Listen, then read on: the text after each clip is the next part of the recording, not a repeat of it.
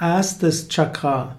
Das erste Chakra ist das sogenannte Muladhara Chakra. Muladhara Chakra, Wurzelchakra. Im System der sieben Chakren ist das erste Chakra das Wurzelchakra im Beckenbodenbereich.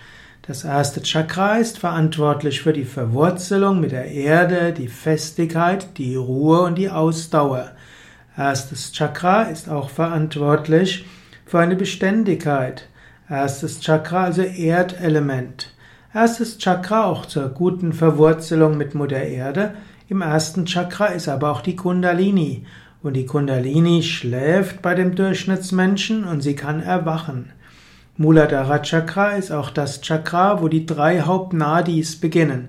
Eben Ida im linken Bereich von Muladhara Chakra oder Pingala im rechten Bereich und in der Mitte ist die Sushumna.